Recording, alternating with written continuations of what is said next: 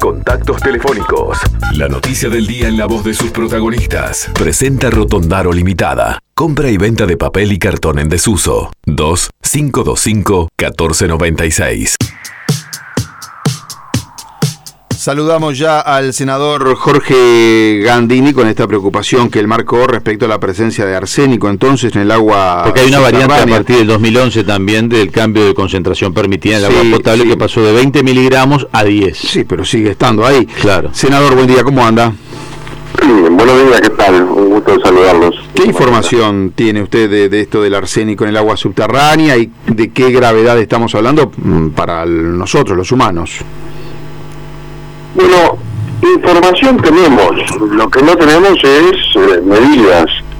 Eh, el arsénico es un metaloide que eh, es un contaminante de, tipo geológico que se encuentra bajo la superficie y que cuando se trata de extraer agua subterránea hay que tener cuidado de que ese contaminante no contamine la el agua potable finalmente eh, en niveles superiores a los admitidos. Históricamente se permitían niveles de 50 microgramos por litro de agua. Eso se bajó hace muchos años a 20 y hace ya más de 10 años la Organización Mundial de la Salud y demás fueron ajustando esos parámetros según las nuevas eh, investigaciones e informaciones disponibles a 10 microgramos de agua. Eso es lo que tiene el agua que sale ahí de la canilla, porque estos son aguas subterráneas, pero no quiere decir que el agua que, que tomamos tenga eso, o capaz que tiene menos. No, para nada, para nada, aparece, aparece en el agua subterránea, básicamente, aparecen algunos alimentos, eh, y eso se controla. Ah, porque, por ejemplo, yo hago un pozo para regar por, riego, claro. yo hago un pozo para regar tomates y el tomate eh, absorbió eso, ese arsénico, en una palabra.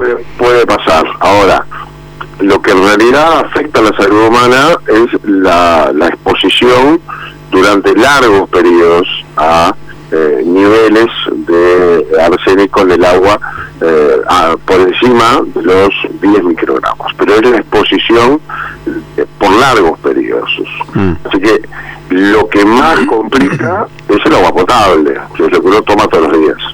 Claro. Ahí tenemos en el Uruguay una norma que comenzó a regir en el 2011 por decreto que le dio a, OCE un plazo de 10 años, eh, concretamente hasta el 3 de noviembre del 2021. Sí, venció el otro día el plazo. Exacto, para eh, hacer las, eh, digamos, adaptaciones requeridas, necesarias, para bajar esos 20 microgramos a 10. O sea, eran 20, bajaron a 10, eh, o se hizo los estudios, vio que tenía muchas eh, perforaciones que em, proveen agua a mucha población eh, por encima de esos 20 y el decreto de salud pública le dio 10 años a OCE para que hiciera los cambios. Vencido ese plazo, la constatación es que no hubo avances, no, no hubo cambios en la infraestructura, no hubo medidas que se tomaran concreto, no se hizo nada. Hoy que tenemos, tenemos 163 localidades eh, que tienen un total de 287 perforaciones de OCE, con agua potable, pero con niveles de arsénico mayores a 10. Algunas sobre los 20 este, microgramos por litro y algunas que polémicamente nos pasan incluso los 20. ¿Y entonces? Eh, el planteo fue, bueno, bueno, yo alguna cosa tuve que ver en estos días pasados. Eh, finalmente el Ministerio de Salud Pública, eh, o se pidió a eh, Salud Pública una prórroga de plazo por tres años. Salud Pública emitió un decreto el primero de noviembre, dos días antes del plazo, y le otorgó a OCE dos años. Pero esa gente de esas 163 que toma de esos 163 pozos por, tres, por dos años toma con agua con niveles de arsénico más altos, es decir, porque es el agua potable, esas, esas sí son... Es el agua... Es el agua que circula por las canillas de esa gente. Es el agua, exactamente, es el agua que o se extrae de, pozos, de perforaciones, de niveles subterráneos, que extrae con bombas, que lleva a, depósitos o tanques en esas localidades que se alimentan con eso. Hay unas 50 más o menos pequeñas localidades y sus escuelitas rurales ¿eh? tienen esta eh, dificultad, pero hay algunas ciudades no tan pequeñas, ¿no? Uno piensa en Quebracho, piensa en Daimán, piensa en San Javier, en Tres Bocas, es decir, empieza bueno, Quillú, Libertad, si hay lugares con poblaciones relativamente importantes que están abastecidas mediante el sistema de la, del agua subterránea eh, y, y, en algunos casos las mediciones están por encima de lo permitido. ¿Y el Ministerio de Ambiente qué, qué, vela tiene en esto? ¿O no? Está, involucrado porque eh, OCE es un organismo que depende del Ministerio de Ambiente. Claro. Dio cuenta en comisión no hace mucho, cuando estuvo con la rendición de cuentas, de que estaba en este tema ¿Esto se reduce con más filtrado, suprimiendo esos pozos y haciendo nuevos? ¿Cómo se suprime? Hay, una, hay más de la técnica. Cambiar el pozo no, no cambia el agua, el acuífero puede ser el mismo, ¿no? Seguramente ahí no, no, no tendría resultados. Están las técnicas a través de membranas, eh, el, el, sistema de osmosis invertida, ahí requiere ciertos productos químicos y, un proceso de agua, en ese caso mucho consumo de energía eléctrica, en ese caso para sacar 4 metros agua hay que procesar 8, hay mucho descarte, hay que este, definir con claridad cuál es la disposición final de esa agua que obviamente eh, se separó. Sí, porque la que se tira tiene el doble de arsénico, una viaja sin arsénico y la otra tiene el doble. Exacto. Pero el arsénico no desaparece. Hay un, invento que, que, que, tiene OCE a su disposición, que es producto de una, eh, de una patente de invención es hoy su gerente general, de Arturo Castañino, que son las UPAs. Las UPAs son plantas potabilizadoras de agua que Uruguay usa en situaciones extremas o de emergencia, pero que muchas veces ha eh, exportado y que ha colaborado con ellas en, en lugares de extrema dificultad por inundaciones o por catástrofes. Sí, me acuerdo que hasta el Congo habían llevado estos equipos de Uruguay, las UPAs. Bueno, bueno ¿y se pueden usar entonces esas UPAs para estos estas localidades que se está hablando? son las alternativas, tiene o se, 160 UPAs y menos las que necesita. Lo que lo que hizo se fue un estudio, hoy sabe dónde tiene el problema, hoy sabe lo que necesita, hoy sabe que eso le va a costar cerca de 30 millones de dólares, hoy sabe que en dos años o un poco más lo puede hacer, eh, puede, cubrir todo el territorio con sus eh, con, con, la solución.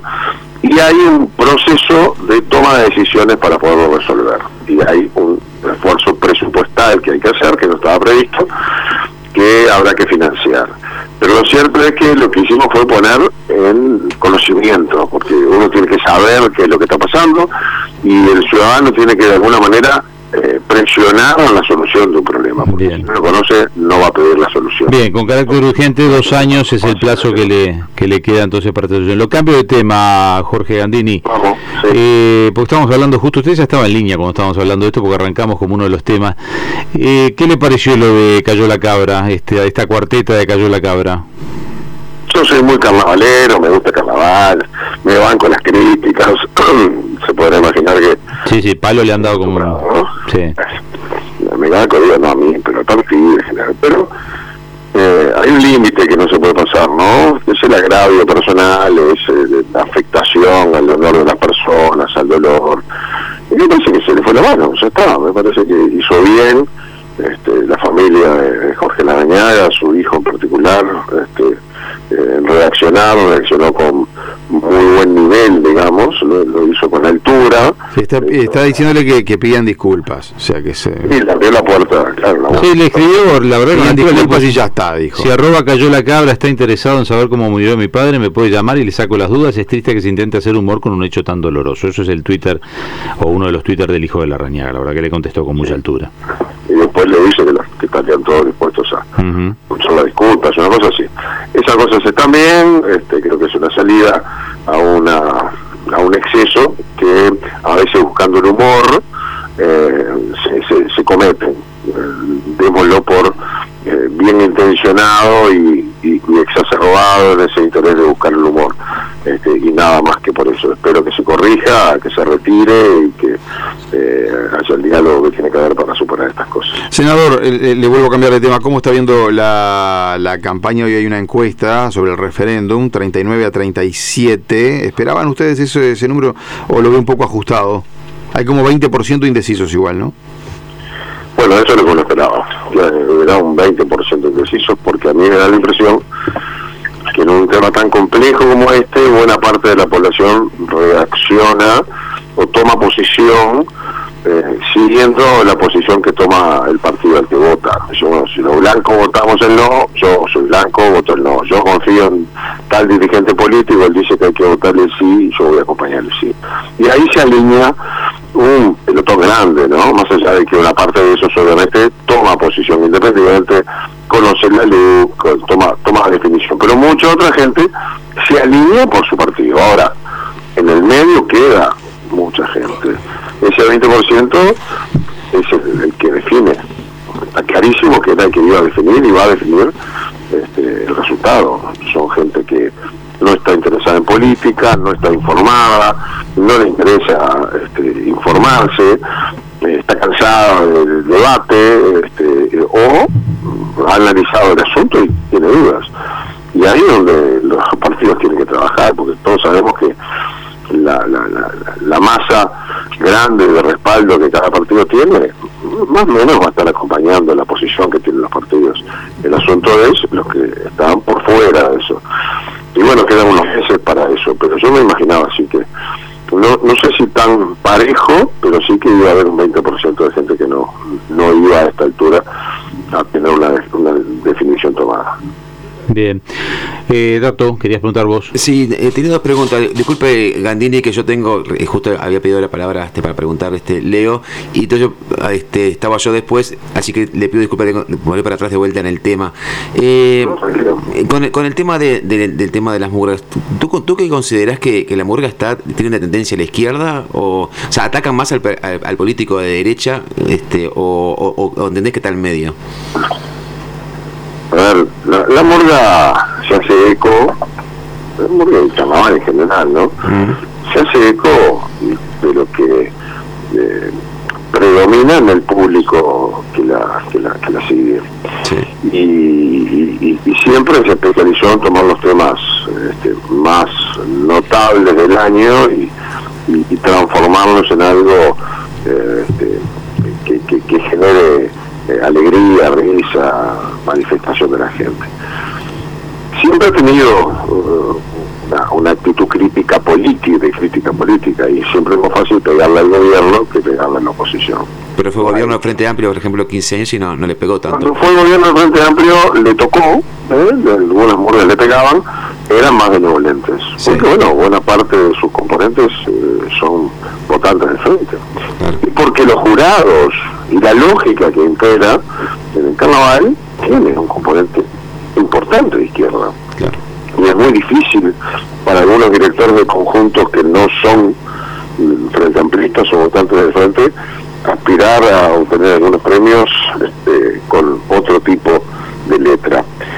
Pero eso está todo dentro más o menos de la lógica, hasta que aparecen algunas murgas que se transforman en instrumentos políticos, en que van al panfleto, claro. que dejan de lado la, la, la, la, risa, el humor, la crítica, buscando este, la reacción feliz de la gente, este, por, lo, por lo curioso, por lo, por lo transgresor, y se pasan a, la, a bajar línea y se transforman en una herramienta política. Eh, ya los hubo antes de la dictadura, después de la dictadura. Los bueno, la LUC va a ser un tema que hay que ver si es humor o bajada de línea también, porque justo que hay un carnaval eh, en el mes o en los meses previos a la, al referéndum, ¿no? Si habla de un referéndum en marzo o abril, le cae justito el carnaval como para bajar línea. Me consta, es una oportunidad increíble que han tenido, este, se imagina un carnaval repleto de coronavirus, pero la LUC puede ser un tema que aparezca allí y si aparece para, darle felicidad a la gente, está todo bien. Está bien. Es parte de la cultura nacional, no hay problema. Ya, hablando de la Porque este, se pasa de rosca y ya sea por la letra o ya sea por la mecha ¿eh? que mete en, en, el- en- en la actuación, este, se transforma en, una, digamos, en una herramienta de difusión política, ¿no? Eso ya está. Gandini, hablando ya que estamos en la LUC de vuelta, yo noto como, como que, no sé si es el comienzo de, de ahora de la campaña de la LUC o, es una impresión mía, lo hablamos el otro día también con, con Jorge y con Leo, noto como poca interés en el público en general por el tema de la LUC. O sea, hay manifestaciones, han habido, eh, digamos, que, que han salido a manifestar de un lado y de otro, poca gente acompañado, me parece, ¿no? Creo que la, la presencialidad en política se ha resentido en general, no solo en la LUC. Eh, hoy la, la gente se mueve por causas más que por ideologías y es probable que no, no vean ningún partido político una manifestación o una concentración de personas como las que ve el Día de la Diversidad o como las que ve eh, el 20 de mayo o como las que ve en alguna otra ocasión donde la gente siente una causa. Eso es verdad. Y, y es verdad que la LUC es una cosa bastante complicada, ¿no? Es árida, es, es- al final la LUC mueve, mueve partidarios a favor o en contra de ella. Este, es difícil de explicar, es difícil de entender, eh, es difícil de ver. eh, no, no es un tema eh, que, que emocione para nada, la política tiene un componente emocional fuerte que no lo, no lo da una ley.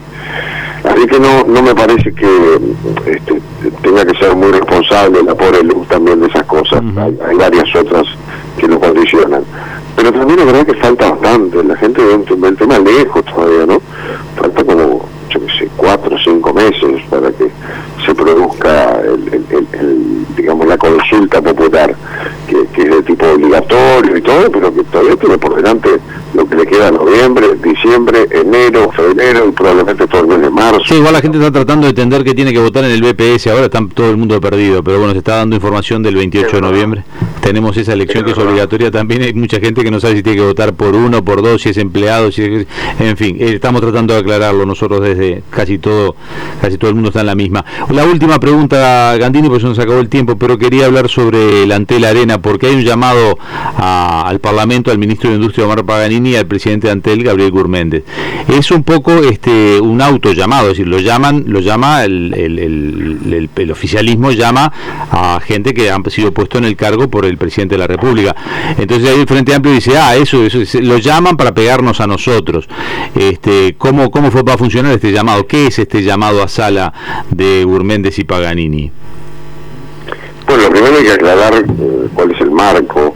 Se hace un llamado a sala en el marco del eh, artículo 119 de la Constitución. Este artículo dice cada Cámara eh, por el, el voto de un tercio de sus componentes podrá llamar a sala a los ministros para solicitarles informes o informaciones respecto a sus carteras y si se tratara de un ente autónomo servicio descentralizado, podrá venir acompañado por su director o directorio.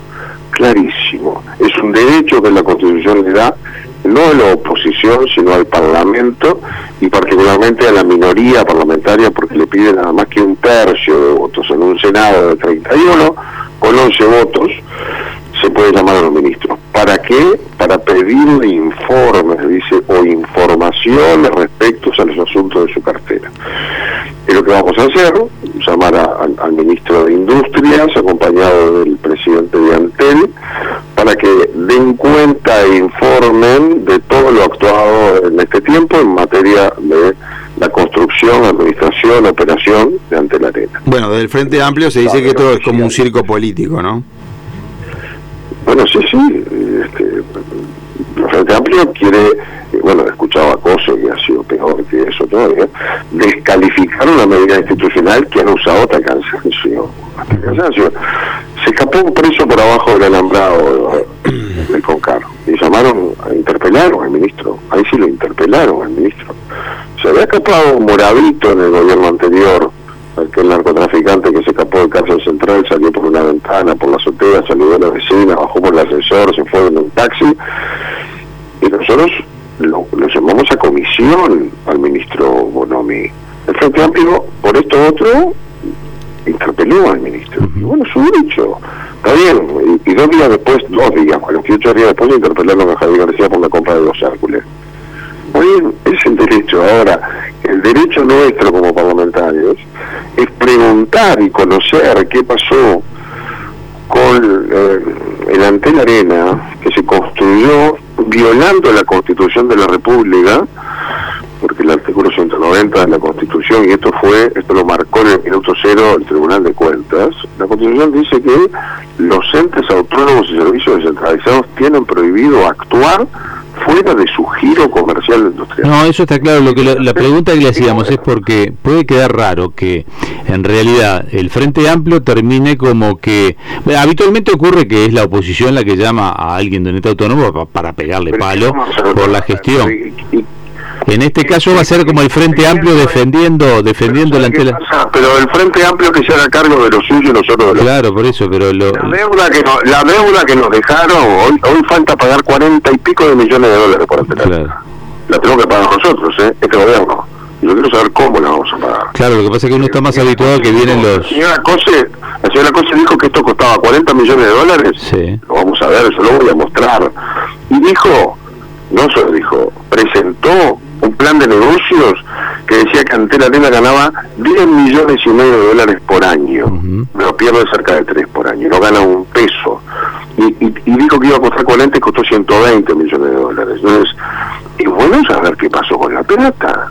Eh, eh, yo creo que cada uruguayo tiene derecho a saber, y nosotros los parlamentarios, ¿cómo se, cómo se le escapó la tortuga? ¿Por qué se iba a salir 40 millones y salió 120, 119 millones 700 mil dólares? Cosa que sabemos recién ahora porque Antena había declarado secreta todas las actuaciones por 10 años y no podíamos acceder a la información. Fue un vacunatorio lindo igual. Sí, de como vacunatorio funcionó bien. Quiero decir, tiene una visión muy crítica. Claro. nos vacunaron, ustedes podríamos decir que nos vacunaron con el Antel Arena. a ver, si yo le muestro que en el plan de negocio sabe que Antel Arena va a estar ocupada con distintos tipos de espectáculos 312 días al año, si le muestro que iba a tener campeonatos de handball a 6.000 personas cada partido, a 14 dólares cada entrada, 600 pesos. Ah, bueno, claro. 15 finales de básquetbol cuando hay 5, 15 finales de básquetbol a 10.000 personas, eh, o le muestro el campeonato de futsal, o le muestro los, los congresos y conferencias de dos y tres días, que no, hemos visto uno en la anterior. es por eso que usted dijo que el plan de negocios es Alicia en el País de la Maravilla. Pero por favor. Ahí, ahí tendría que haber dicho Carolina en el País de la Maravilla. Igual le erró con el toque de humor. Mm, se lo corrijo para la próxima. Me da una idea, me da una idea para la interpretación. Se, lo corrijo para la próxima porque queda más este como Gandini, tenemos que terminar, pero en 10 segundos. ¿Va a votar el, el proyecto este de Coutinho de levantar la veda el domingo vio por la final de la Libertadores, este, por la selección del BPS, por los turistas que vienen, digo, no de Brasil. Eh, ¿Vota usted levantar la veda, aunque sea por única vez? Lo vi, lo, vi ayer en la prensa, no, no, no le pude entrar al tema. Eh, lo de Coutinho tiene una cosa valiosa y es que la ley recogería lo que va a pasar en la realidad, porque la veda no tiene quien la controle ni quien la exija y lo que va a pasar una noche de esas es que no va a haber este, manera de impedir que se venda alcohol porque eh, después como venimos todo cerrado y gente circulando en la calle se va a querer obviamente habilitar unas cervezas en, los becas. Bien, o sea que la respuesta es casi sí. Y la veda, y la veda que es general, nunca pensó en las elecciones del BPS, estaba pensada para las elecciones nacionales. O sea que su respuesta es casi sí. Es, racional, me parece racional lo que está planteando. No mirar para el costado y dejar que se libre la veda, sino eh, excepcionarlo. Bueno, me parece que, está, que está bien planteado. Jorge Gandini es senador del Partido Nacional de la lista 250. Gracias por atendernos. Que pase bien. Muchísimas gracias. Gracias a usted. Que tengan buena mañana. Igualmente. Presentó Rotondaro Limitada. Reciclar es avanzar. 2-525-1496. O por el WhatsApp 098-595-111. Entre líneas. Una mirada diferente para entender la realidad.